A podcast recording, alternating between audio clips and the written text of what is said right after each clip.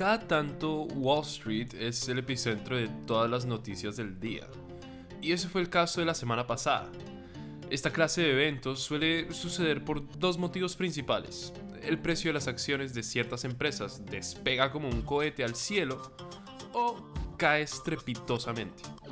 No se asusten, esta no es una clase de la bolsa de valores, ni de cómo realizar transacciones en la bolsa, ni nada de eso.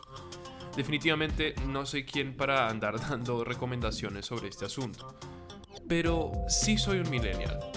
Y en esta ocasión el protagonista de esta evaluación de precios fue GameStop, una empresa muy cerca del corazón de los millennials y también de los gamers. Le hicieron frente a los trajes y corbatas de Wall Street todo a través de un foro online en Reddit. Todo muy millennial. Vamos a verlo.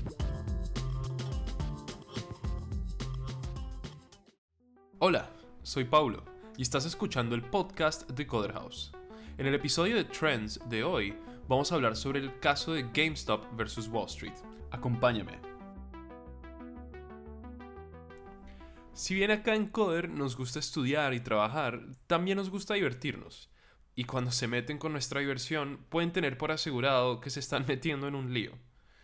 No hay que ser un experto financiero para entender un poco de cómo funciona la bolsa de valores. En la arena especulativa de la bolsa hay quienes creen que el precio de las acciones de una empresa van a subir de precio y hay quienes esperan que baje. Esas dos instancias son llamadas posiciones. La posición larga para quienes creen que el precio sube y la posición corta para quienes creen que el precio baja. Si bien estos inversores tienen sus propios métodos y mecanismos para averiguar y predecir y hasta anticiparse al comportamiento que van a tener los precios de las acciones de todas estas empresas, en el último tiempo donde más se movía el chimento y la chusma y, hasta los chismosos secretos sobre la bolsa fue eh, en Reddit. Sí, así como lo oyen. En Reddit se estaban encontrando personajes que estaban dando información muy rica acerca de la valorización las posiciones que deberían asumirse frente a algunas empresas. Todos estos reportes serios de hojas en Excel con análisis profundos de datos y gráficos sobre comportamientos año a año y al final del día todo se redujo a las comunidades online. Hablemos un poco de esto de la comunidad online. Se trata de Reddit y Reddit es una plataforma que está compuesta por distintos foros que abarcan diferentes temáticas.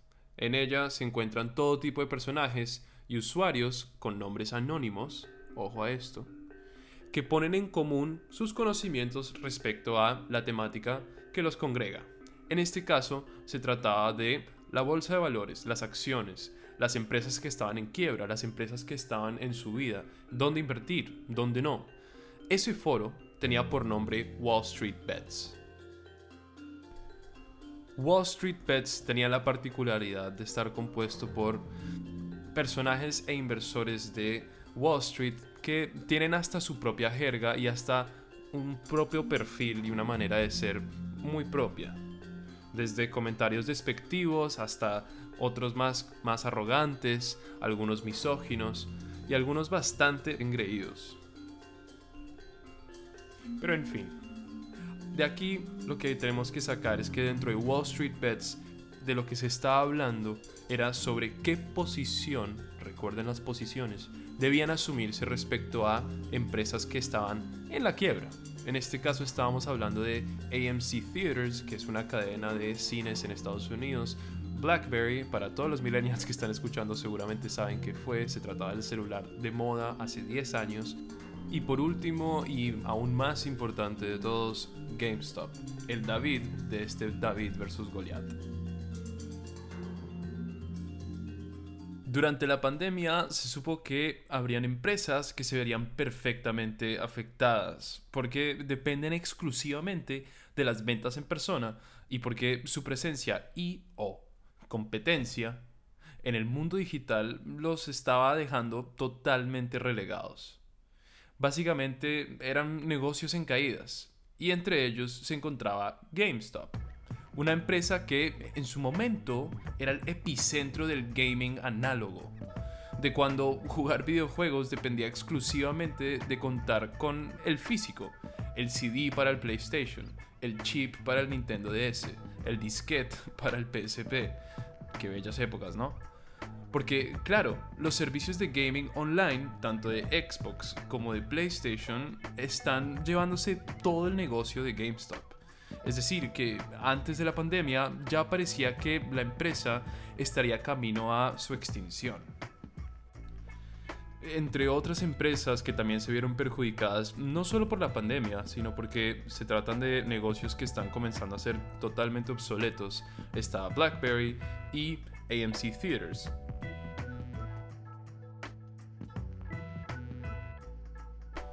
Y dado que se trataba de empresas que no parecían sobrevivir por mucho tiempo, los grandes inversores y fondos de inversión habían tomado la muy obvia posición de vender en corto, short sellers, que implica vender en corto o encontrarse en la posición corta. En este contexto implica pedir prestadas las acciones de, por ejemplo, en este caso, GameStop, para poder venderlas y luego esperar que baje el precio de esas acciones aún más para luego comprarlas mucho más baratas. Los inversores compran de nuevo para pagar las acciones prestadas en primer lugar y quedarse con la diferencia. ¿Y cómo no hacerlo? Las acciones de GameStop en 2019 habían caído un 15% en abril, 12% en mayo, 28% en junio y 27% en julio. Pero, a ver, pongámosle nombre y cara a estos fondos de inversión, a estos inversionistas. En este caso estábamos hablando de fondos de inversión como Melvin Capital y por el otro la figura de Andrew Left con Citron Research. Citron Research se dedica exclusivamente encontrar cuáles son los mercados en los que los inversionistas deberían tomar una postura en corto.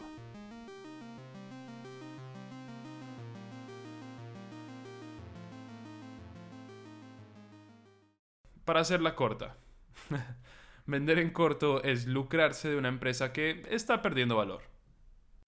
Y la realidad es que no había muchas esperanzas para GameStop ejecutivos financieros afirmaban que no devolverían ingresos, es decir, que GameStop no estaría generando ninguna forma de riqueza ni ingresos, sino hasta dentro de dos años y con suerte.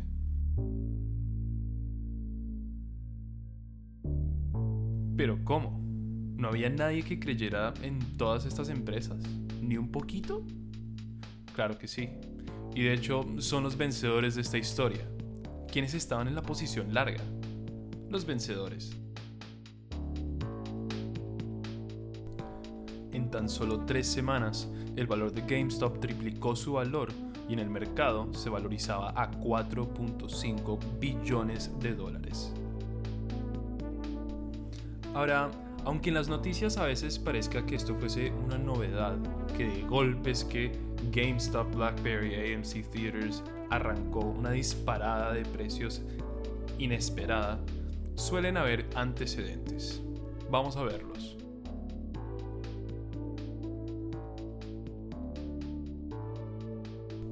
El primero es Michael Burry. Para aquellos de ustedes a quienes les suene el nombre, quizás sea porque fue uno de los personajes principales de la película The Big Short. Su personaje lo interpretaba Christian Bale y, de hecho, en una situación muy similar al caso de GameStop vs. Wall Street donde en vez de predecir la crecida de valor de un negocio de videojuegos, Burry predecía la crisis hipotecaria de 2008. Burry afirmó que su fondo Scion Asset Management tenía una posición larga respecto a las acciones de GameStop, donde declaraba que habría invertido 238 millones de dólares en acciones de la empresa de videojuegos. Por otro lado, y acá un detonante importante, Ryan Cohen, cofundador de Chewy Inc., una tienda de retail online ridículamente exitosa en las ventas de comida y juguetes para animales y mascotas, había declarado haber invertido 5.8 millones de dólares en acciones en GameStop. Esos dos referentes fueron como gasolina al fuego para los pequeños inversores, particularmente los que se encontraban en el foro de Wall Street Bets. Y comenzó la ola de incertidumbre y preguntas y especuladores seriales que recién habían comenzado su camino como pequeños inversores. ¿Podría GameStop dar la vuelta? Si bien Michael Burry y Ryan Cohen inspiran un poco más de credibilidad por sus perfiles profesionales, la mayoría de vendedores en largo de esta historia no son precisamente lo que imaginamos como corredores de bolsa usando traje y corbata. En cambio sí son millennials aficionados a varias cosas. Videojuegos, aplicaciones móviles y, ¿por qué no?, hacer dinero fácil. Entra Robinhood. Robinhood es una de las aplicaciones más descargadas tanto en el App Store de Apple como en el Google App Store de Android. Su fundación revolucionó el mercado del trading, de la compra-venta de acciones, particularmente porque fue pionero en habilitar el trading sin costos de comisión. Tradicionalmente, la adquisición de acciones corrió por cuenta de un corredor de bolsa que se llevaba una cuota de las ganancias por encargarse de la labor operativa de la bolsa. Pero una de las particularidades de Robinhood es que aunque el núcleo de su operación sea la compra-venta de acciones, su modalidad es muy similar a la de un videojuego. Y el aislamiento obligatorio de la pandemia obligó a miles de millennials a encerrarse en casa. Y claro, en el medio del aburrimiento, ¿por qué no hacer algo de dinero rápido? Jugando en Robinhood. Y así se comenzó a dar. Hordas de gamers y reivindicadores de las empresas como AMC Theaters, BlackBerry y claro, GameStop decidieron oponerse a las posiciones que habían asumido los inversores que apostaban por la quiebra de todas estas empresas y lograron efectos impresionantes. Dentro de los efectos más impresionantes estaba la baja del 53% del portafolio de Melvin Capital, uno de los fondos de inversión que se encontraba en la posición en corto respecto a todas estas empresas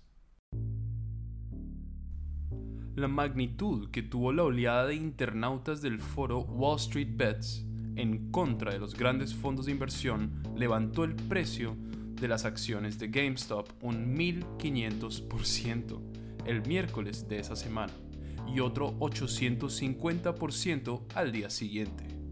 Esa volatilidad de precios solo se esperaría de bienes cuyo precio fluctúa regularmente, algo como lo sería una criptomoneda bien inestable, por ejemplo.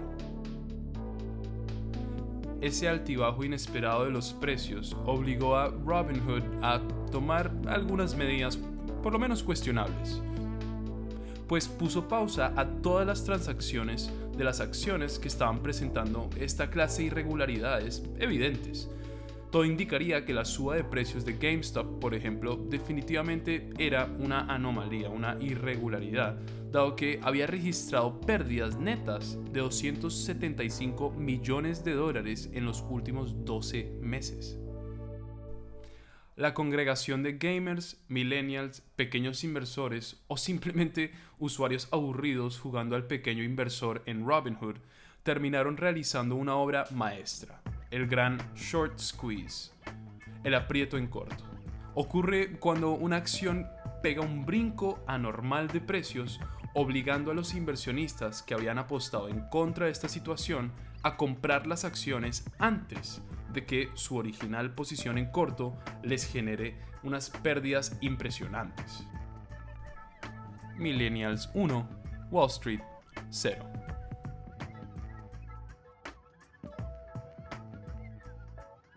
Y obvio, cuando Robinhood cortó el chorro de dinero para los pequeños inversores, les llovió una oleada de reclamos por todas partes. Algunos usuarios realizaron acciones legales a la empresa y los acusaban de manipulación del mercado al restringir los trades, la compra-venta de las acciones. el mismo Elon Musk se atrevió a poner en el estante al CEO de Robinhood, Vlad Tenev, en una sesión de Clubhouse. Ahora, ¿en qué quedaría todo este asunto? La verdad es que no está del todo claro si las intenciones de quienes se encontraban en el foro de Reddit estaban rompiendo alguna regla jurídica. Es una zona gris. Pero, en un caso típico en el que se acusa a alguien de manipular el mercado, se tiene que demostrar que de alguna forma hubo engaño. El hecho de que los pequeños inversores de Wall Street Bets fuesen tan abiertos con sus declaraciones sobre hacerle frente a Wall Street para salvar a GameStop de la quiebra hace que sea un poco más difícil demostrar que efectivamente este grupo de inversionistas manipulara el mercado. Y en un mundo en el que la generación de riqueza es tan difícil y la economía se siente totalmente en contra de una gran cantidad de gente, es difícil argumentar contra pequeños inversionistas probando su suerte en plataformas como Robinhood.